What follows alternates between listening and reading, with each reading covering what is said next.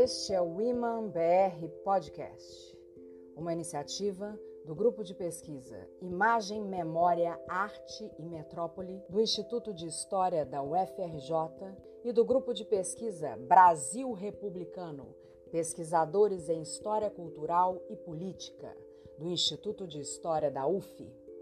Eu sou Carla Carlone. E eu sou Andréia Casanova. Juntas, coordenaremos entrevistas com pesquisadores de diversas universidades, pensando temas relacionados ao Brasil republicano, sua história e memória. Esperamos que com isso possamos criar um debate atual e incentivar nossos alunos e público em geral a continuar pensando nosso tempo, nossa cultura e a escrita da nossa história.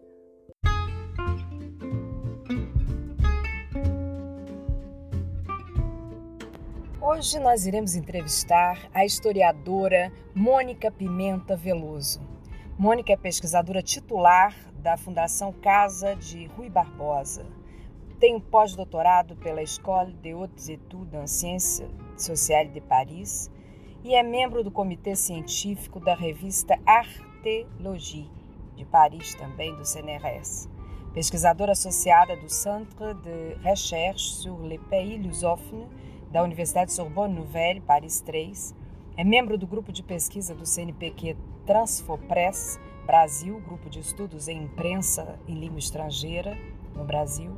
Desenvolve seus trabalhos na área de história cultural e das sensibilidades, dedicando-se em especial aos temas intelectuais e imprensa, revistas literárias e de grande circulação, modernidade e nacionalidade, produção artístico-intelectual cultura urbana, culturas eruditas e culturas populares, história das transferências culturais Brasil-França no século XX.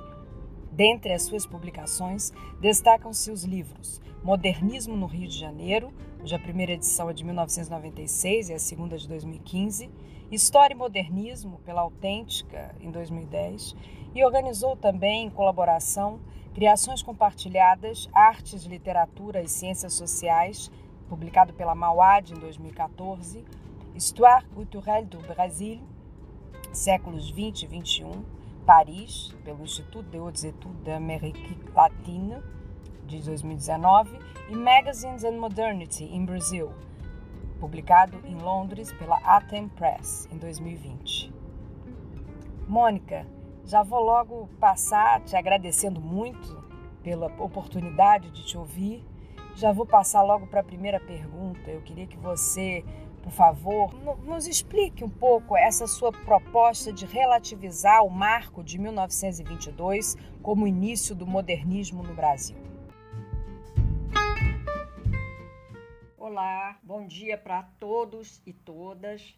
Eu agradeço a Andréia Casanova e a Carla Carlone o convite de estar aqui compartilhando com vocês meus trabalhos, a pesquisa histórica sobre a questão do modernismo brasileiro, especificamente o modernismo no Rio de Janeiro. Quando a gente estuda o modernismo, eu acho que uma questão de fundamental importância é relativizarmos o marco de 1922, segundo o qual o movimento teria acontecido em São Paulo, fevereiro de 1922 e organizado pelas vanguardas intelectuais paulistas, né, dando início ao modernismo brasileiro. Então, o modernismo não foi um evento datado, mas um processo né, de longa duração inscrito nas tradições brasileiras. Acho que a historiografia, apesar dos avanços, ainda continua focada nos grandes marcos, personagens canônicos, deixando escapar né, a riqueza e a multiplicidade de expressões da vida social. Então, por que a Semana de Arte Moderna acabou entrando para a história como um marco fundador do modernismo brasileiro?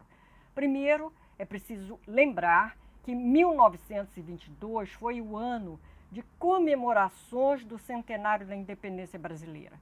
São Paulo vai produzir um acontecimento de grande impacto social, com o objetivo de marcar o lugar de vanguarda da intelectualidade paulista. Já no Rio, é, a comemoração vai acontecer de uma outra forma. a Exposição Internacional de 22, que visava exibir o progresso científico-tecnológico ao mundo. Na realidade, o evento começa a ser articulado em setembro de 22, vai até 23, mobilizando toda a cidade. É preciso lembrar que São Rio, como cidade capital, é, vai ter uma função político-administrativa, funcionando quase como uma vitrine do progresso, sempre voltada para o cosmopolitismo, para o cenário internacional. Considerar a historicidade desse modelo, de acordo com o qual o moderno é fruto do tempo e de espaço definidos, São Paulo, a Semana de Arte Moderna, 1922, e vermos como construção dos intelectuais paulistas que começa, essa construção começa da década de 20, vai até a década de 50. E conforme chama a atenção a Heloísa Pontes, mostra que esse é um movimento complexo que envolveu os intelectuais da Faculdade de Filosofia e Letras, os jornais A Folha de São Paulo, Estado de São Paulo, as revistas Anhambi e Clima e também as editoras Martins e Nacional. Então, não é só o eixo Rio-São Paulo que está em questão. Brasil é mais Brasil. Está incluída capitais do Norte e Nordeste, como Recife, Manaus, Belém, Natal. E Natal foi a primeira, ocorreu a primeira tradução do Manifesto Futurista em 1909. Natal é, estava em contato direto com a Europa, independente da mediação do Rio e de São Paulo. Nesse contexto, então, importante revermos essa ideia da estética da ruptura, né, que ela vem sempre colada à questão dos movimentos modernistas. E essa estética acaba priorizando o experimentalismo, o papel das vanguardas artístico-literárias e sempre associando o novo com a ideia de ruptura. E basta lembrarmos do Manuel Bandeira, quando ele recusa o convite de participar da semana, alegando que ele não tinha nada contra o parnasianismo e simbolismo, ou seja, que era possível escrever moderno com a bagagem é, do simbolismo, do par, parnasianismo, atualizando essas é, estéticas. Essa ênfase, vamos dizer assim, exagerada no elemento de ruptura impediu é, eu diria, ou pelo menos ela vai dificultar entendermos o aspecto compósito da cultura brasileira. Né? Uma cultura que combina distintos valores, tradições, oriundos de distintas regiões e cidades brasileiras. Quer dizer, isso já vai apontando para a ideia que ah, o fato de que o modernismo ele começa a acontecer bem antes de 22 Daí a necessidade de revermos conceitos como pré-modernismo, lembrar que esse conceito ele foi criado pelo crítico literário Alceu Amoroso Lima no final da década de 30. Um outro conceito também, e é muito usado, é a ideia de uma modernidade tardia. Tanto o conceito de pré-modernismo como o de modernidade tardia estão supondo um modelo que determina o antes e o depois.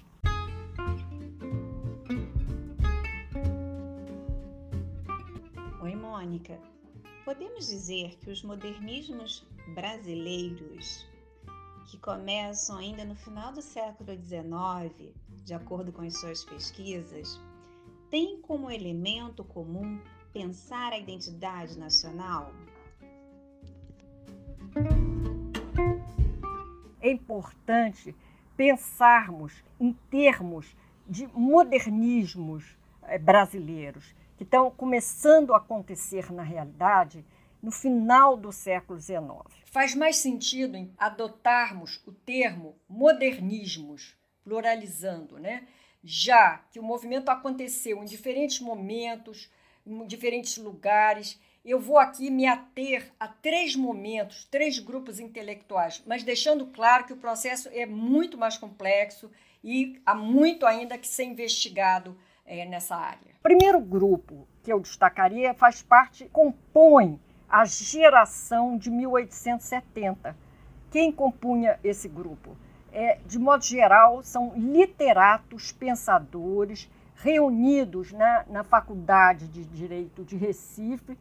E dentre os nomes, eu citaria o Silvio Romero, Euclides da Cunha, Graça Aranha. E o desafio desses intelectuais era de buscar integrar o Brasil ao quadro, ao cenário da cultura ocidental. Então, para esse grupo de literatos pensadores, a construção da nacionalidade ela só seria possível através da construção da literatura, ou seja, há um entendimento aí de que a literatura é meio que compõe a cara do Brasil, é uma instância de afirmação da brasilidade. Se o pensamento do grupo tinha um componente autoritário, é inegável a presença de uma sensibilidade modernista voltada para o processo de atualização cultural. E esses intelectuais, eles prepararam as bases sociológicas da pesquisa da cultura brasileira, lembrando aí o viés analítico do Silvio Romero, né, quando ele estava trazendo a reflexão sobre os contos e lendas populares. E vemos presente também no, no trabalho do Mário de Andrade, né, na pesquisa etnográfica que o Mário está fazendo da música e do folclore brasileiro. Um outro dado importante esse que o termo modernismo ele já era usado em 1870 pelo crítico literário paraense José Veríssimo. Lembrar também que movimento, esses movimentos modernistas já estavam acontecendo nessa época, em 1870, 1880, já estava acontecendo em vários países da América Latina. Então, o quadro é mais complexo. Nós temos que considerar a historicidade é, dessas questões e desse movimento. O segundo grupo seria composto pelos jornalistas boêmios do Rio de Janeiro. É um movimento que, na realidade, é, nós já vemos, vamos dizer assim, sinais de modernidade na virada do século XIX. E a, é a experiência histórica do Rio, como cidade capital, que nos mostra um outro caminho para pensar a instauração no moderno. Um caminho que é, não se vinculava às organizações formais e nem à ação das vanguardas. O que era importante aí era é considerar a expressão das sociabilidades e práticas cotidianas dos jornalistas que desde o Império ele já começava a circular pelas ruas da cidade, estabelecendo relações, estratégias de comunicação com o conjunto da população. E eu lembraria aí a figura do jornalista Paula Brito. Paula Brito, mulato, autodidata, pobre, e ele vai conseguir algo extraordinário é, para os padrões da época: impor-se no comércio livreiro e editorial. O Paula Brito ele vai criar a sociedade petalógica, essa sociedade iria reunir os literatos como José de Alencar, Machado de Assis, Manuel Antônio de Almeida e o teatrólogo João Caetano, o maestro Francisco Manuel da Silva. Lembrar que é esse maestro ele compõe é, parte do hino nacional e, ao mesmo tempo, ele é um dos criadores do lundu da marrequinha, música extremamente popular. Então, o que, que a gente vê aí já é uma comunicação dos circuitos da vida oficial com é, o, o circuito popular, das tradições e da música. Chamaria atenção também da palavra petalógica. Peta é uma palavra que vem do linguajar popular que remete à ideia de mentira, logro, contar vantagem, contar história, enfim, ao universo, à cultura da conversação. A partir de suas pesquisas, você identifica o humor como uma marca do modernismo carioca no início do século XX. Pode comentar um pouquinho a respeito desta característica do universo intelectual carioca? Bom, por que, que eu estou trazendo a figura de Paula Brito para falar sobre o modernismo no Rio de Janeiro? É, na sua atuação, podemos perceber alguns traços é, do modernismo lá da década de 1900, 1910 uma visão crítica da nacionalidade, inspirada no humor, na ironia e também na defesa do aspecto lúdico da comunicação como forma de acesso ao conhecimento. O lema da marmota, a marmota era um jornal editado por Paula Brito. Era o seguinte: ser útil ainda que brincando. Esse lema vai aparecer nos editoriais das revistas de grande circulação no Rio de Janeiro, é, em torno de 1900, 1910. Todas as revistas de humor, elas quando abrem, trazem essa frase, fazem paródias à frase, fazem caricaturas. Quer dizer, é, passa a ideia do humor ligado à ideia de utilidade social, como forma de intervenção, reflexão, mostrando de uma forma risível e engraçada as ambiguidades da nacionalidade. Se lembrarmos mais adiante no Rio de Janeiro, e aí eu trago a revista Don Quixote, é, um dos ditos da Don Quixote é o Brasil fora cheio de tragédia se não fora cheio de comédia. Que depois, essa ideia nós vamos ver também no manifesto antropófago do Oswald de Andrade, que quando ele fala alegria é a prova dos nove. Então, retomando aí essa sociedade petalógica de Paula Brito, ela incluía práticas de oralidade na cultura do letramento. Essa ideia é importante, né? na medida em que esses literatos e músicos, é, é, homens ligados ao teatro, eles incluíam é, na, nos seus encontros a, a, questão dos desafios, de epitáfios humorísticos, retratos falados, ou seja, uma cultura é, de bases né, fortemente calcadas, inspiradas na arte da conversação. No Rio, as revistas de humor e variedades estavam lado a lado com as revistas literárias. E aí nós podemos ver duas faces distintas do moderno essas revistas de grande circulação, elas buscam familiarizar o grande público com é, a mutabilidade do cenário científico-tecnológico. É, de modo geral, está se discutindo o domínio público, acontecimentos do domínio público, mas é importante dizer com um olhar sempre atento ao que está acontecendo no domínio privado, buscando envolver esses leitores. Da, questões do universo privado. E as revistas literárias, elas vão criar os aparatos conceituais para pensar a brasilidade. Qual o lugar da cultura brasileira no cenário mundial? Então, um ponto comum de discussão é a presença das culturas populares na nacionalidade brasileira, que aparece como uma questão de ordem teórica e prática.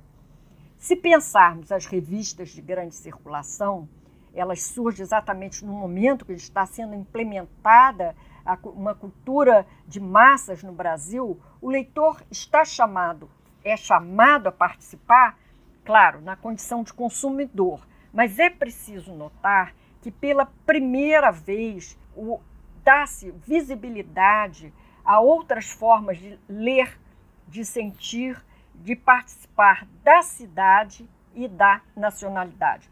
Outros personagens também é, ganham visibilidade. Né? Caso do Zé Povo, da Mulata, Jeca Tatu, do Capoeira.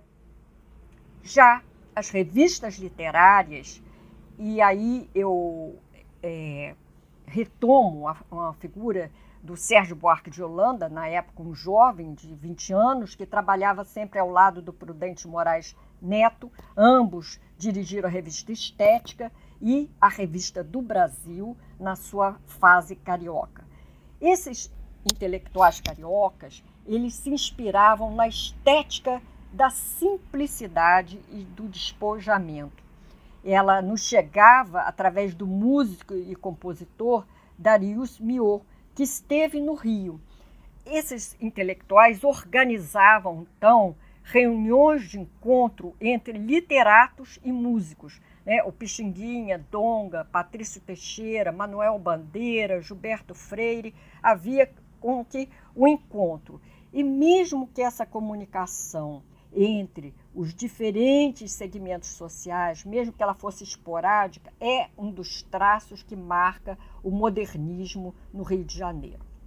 Então, o terceiro grupo que eu mencionaria né, é o modernismo paulista, composto pelos literatos que vão usar os manifestos como uma, for uma sua forma é, de comunicação. E é uma comunicação estratégica na medida em que unem poesia, combate, reflexão. E eu acho também que tem uma forte dramatização do moderno. O Mário de Andrade, como teórico e articulador do movimento, o, o manifesto do Mário é o prefácio interessantíssimo. Então, onde ele diz: ninguém pode se libertar de uma vez só das teorias avós que bebeu. E o autor desse livro seria hipócrita se pretendesse representar orientação moderna, que ainda não compreende bem. Quer dizer, a grande questão do Mário, é, que evidentemente é, compartilhada pelos outros autores literatos é a questão da reflexão do, do, conceitual do modernismo e pensar aí o lugar das tradições. Oswald de Andrade, que é autor do Manifesto Antropófago, ele vai defender a ideia de uma brasilidade inaugural, de um mundo não datado. É um mundo que teria uma especificidade em relação à Europa, a essa centralidade europeia. Quando ele fala em Pedro Alves Cabral, fala no carnaval, na floresta, na escola, Wagner e os cordões de Botafogo. Um pouco fazendo é, acontecer no mesmo momento, esse momento atravessado por várias temporalidades. O terceiro grupo, o dos verde-amarelos, é pouco associado à questão do modernismo, até pelo a, é, o pensamento autoritário desses autores, né, como Cassiano Ricardo, Plínio Salgado, Menotti Del Pique, que autores, né, eles participam do Manifesto Nhangaçu Verde-Amarelo, entendendo que o Brasil ele só poderia marcar espaço de identidade através de um retorno ao passado. O, passado é considerado um berço das verdadeiras tradições.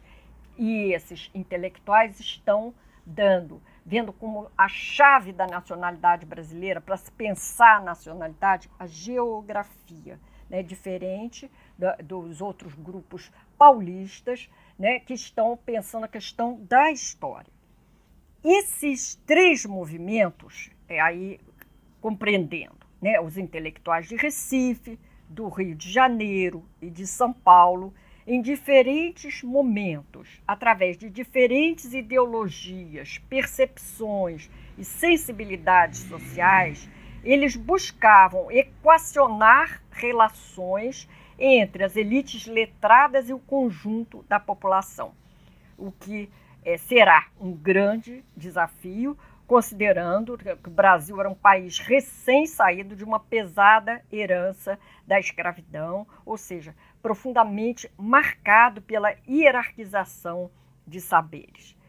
Então, para é, entendermos o modernismo como fenômeno social capaz de afetar o conjunto da sociedade, é preciso um olhar é, mais atento, mais apurado para as configurações da vida cotidiana, né? refletir sobre outras lógicas cognitivas, outras formas de apreensão da realidade e de participação.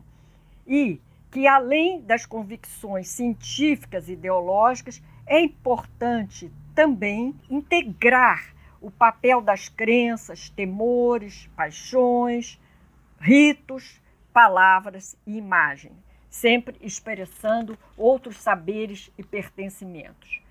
Acho que, nesse sentido, os pressupostos da história cultural e das sensibilidades, eles fornecem é, ideias interessantes para essa percepção mais complexa e mais ampliada do modernismo brasileiro. E a historiografia francesa, um marco importante aí nessa discussão, desde os análises mais recentemente, década de 80, 90, 2000, os trabalhos, é, vamos dizer assim, clássicos da, da história cultural francesa, como a Arlette Farge e o Alain Courbin.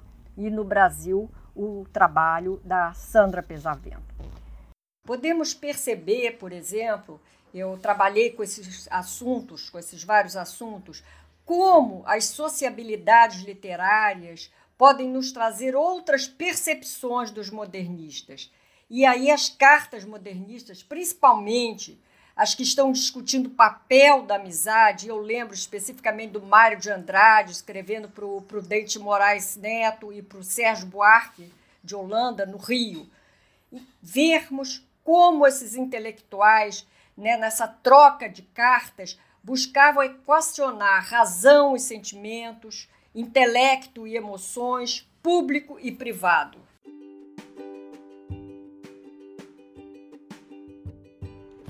Mônica, você pode falar um pouco sobre essa questão do corpo para pensar o modernismo e em relação às sensibilidades, aos ritos, por exemplo?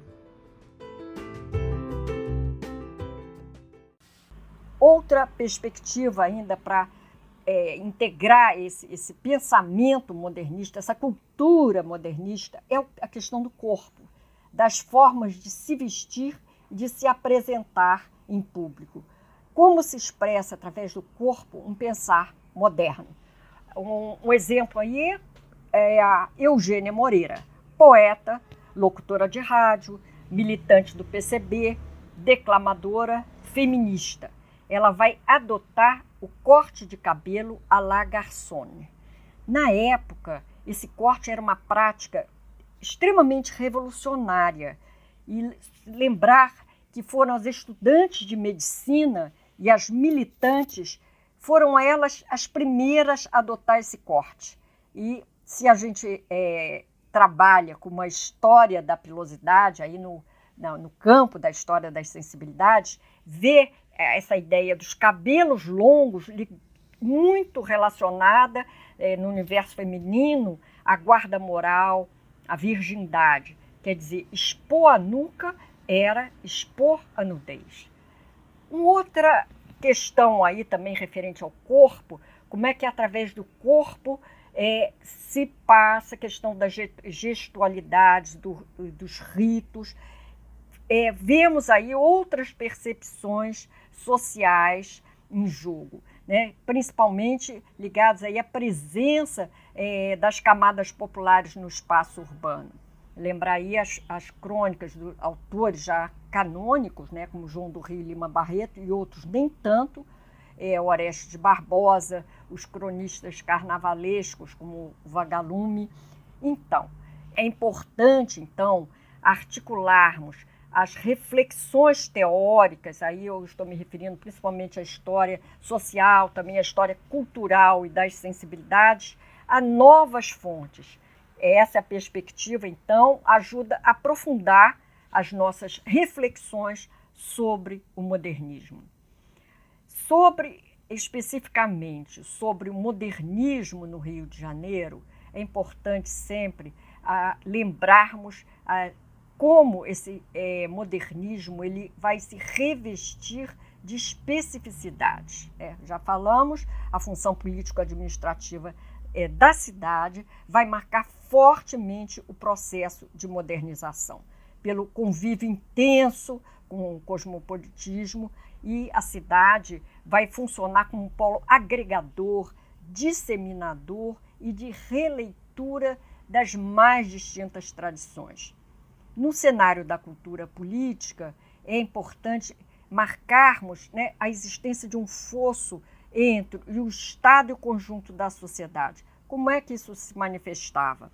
As elites elas mostravam-se incapazes de incorporar as camadas populares. Suas propostas civilizatórias é, vinham desconectadas das práticas democráticas. Quer dizer, havia sempre uma, é, uma, um intuito de diferenciação, de marcar diferenciação, principalmente em relação às origens mestiças é, é, do Rio de Janeiro e, por extensão, da nacionalidade. Então, é uma cidade, é uma modernidade profundamente marcada pela exclusão social. E é aí que entra a ação dos jornalistas boêmios. Eles se aproximam das camadas populares, pois também se sentiam excluídos da nova ordem republicana.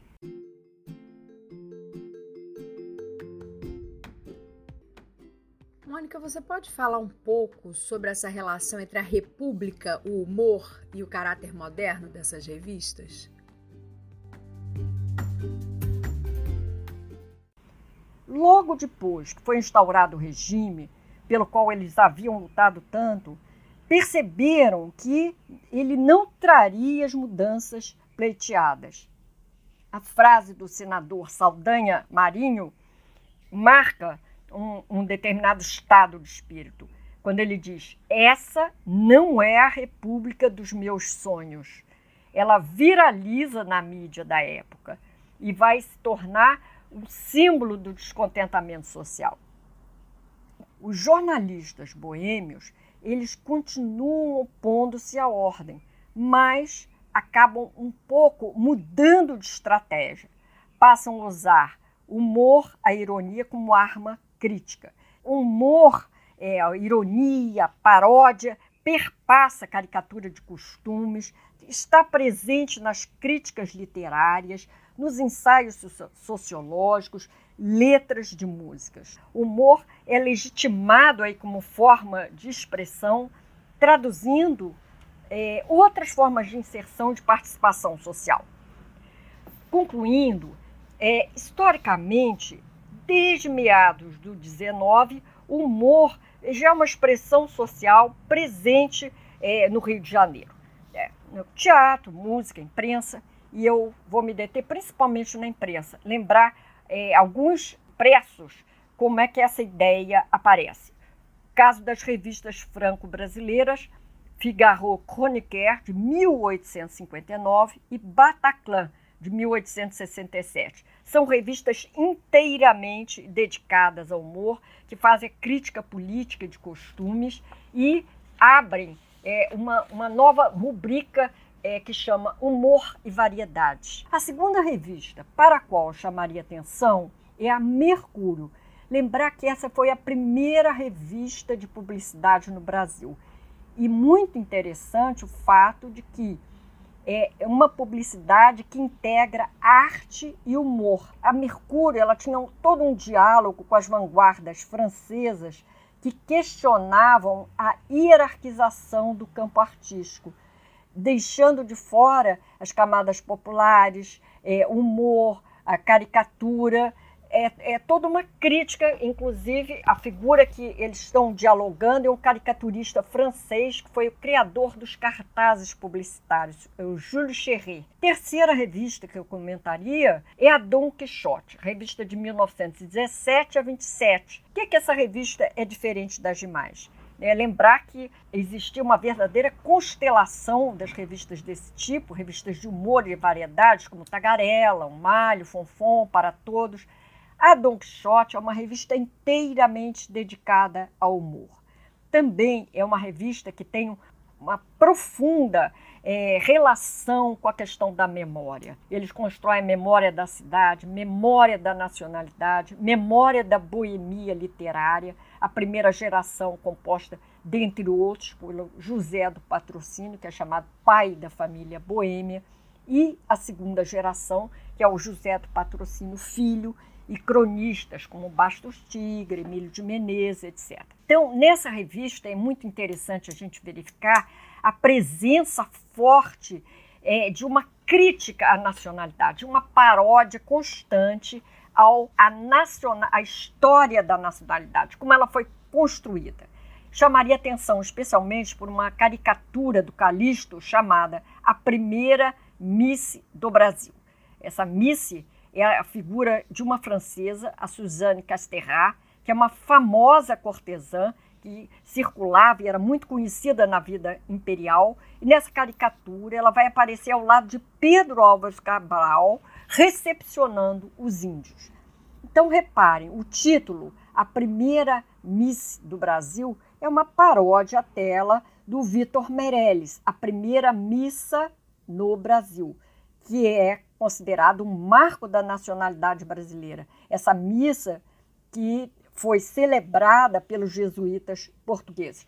Então, o que a Don Quixote faz nessas, nesses 10 anos de, de vida é colocar fortemente em questão o, os marcos canônicos da colonização.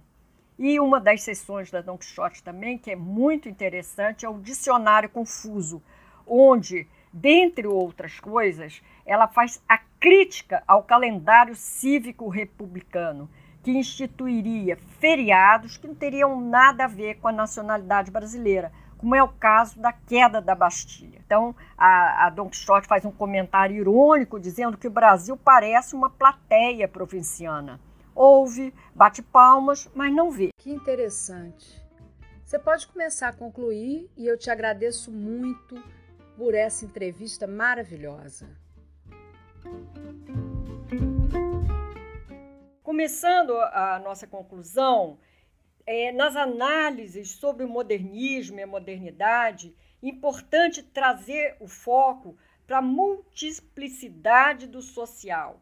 O social, vida social sempre marcada pela constante fluidez e processo de reelaboração de viveres, saberes e formas de trânsito pela vida social. Chamo a atenção, então, para, de acordo com Jacques Revel, a necessidade de prestarmos mais atenção na vida social aos paradoxos, ambivalências, tensões, do que propriamente as racionalidades.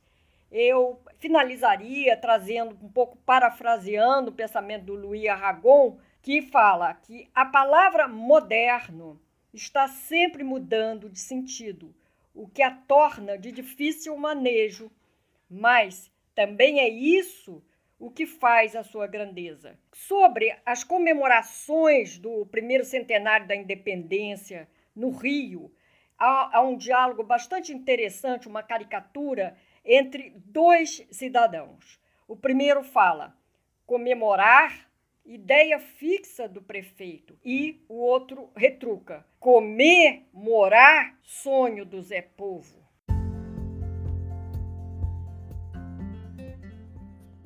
E agora eu deixo vocês com Maria Betânia Reconvexo, indicação da própria Mônica Pimenta Veloso.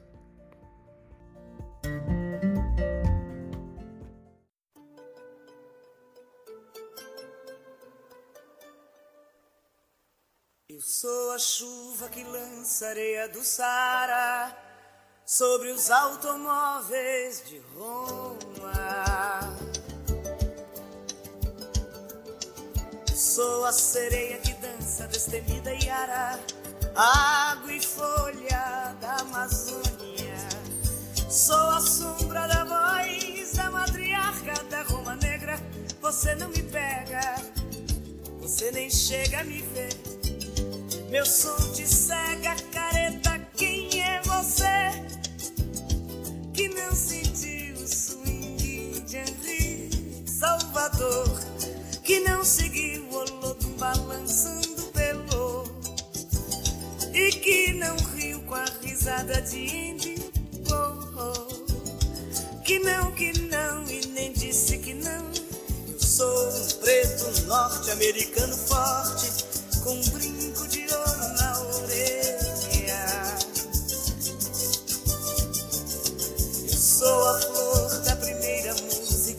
velha, mais nova espada e seu corte. Sou o cheiro dos livros desesperados, sou guita gogóia, seu olho me olha, mas não me pode alcançar.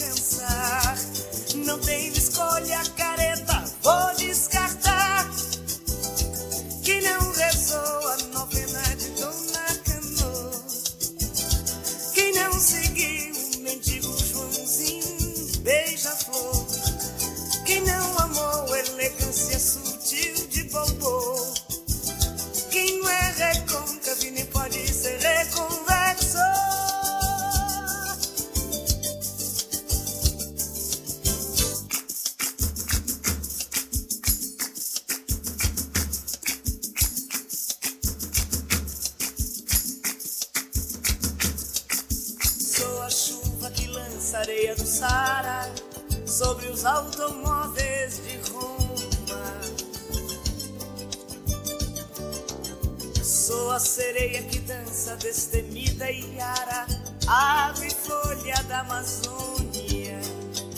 Sou a sombra da voz da matriarca da Roma Negra. Você não me pega, você nem chega a me ver. Meu som te cega, que não sentiu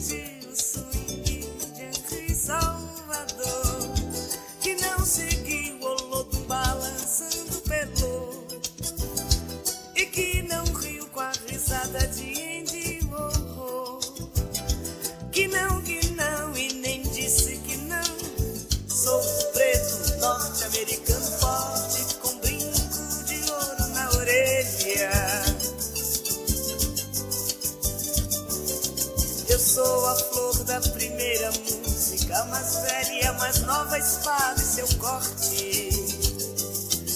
Sou o cheiro dos livros desesperados, sou Guita Gogóia, seu olho me olha,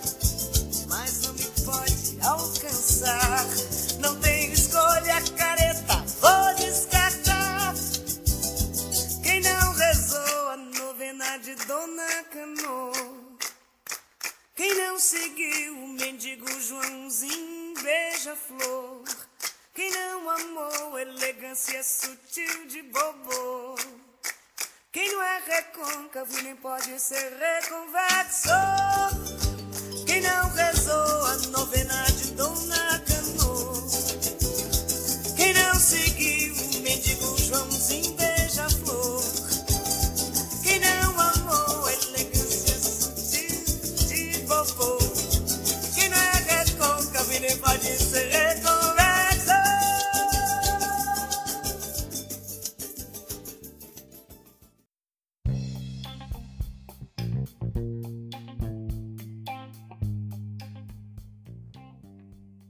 Você ouviu o Iman BR Podcast, um oferecimento dos laboratórios Iman Imagem, Memória, Arte e Metrópole e Brasil Republicano.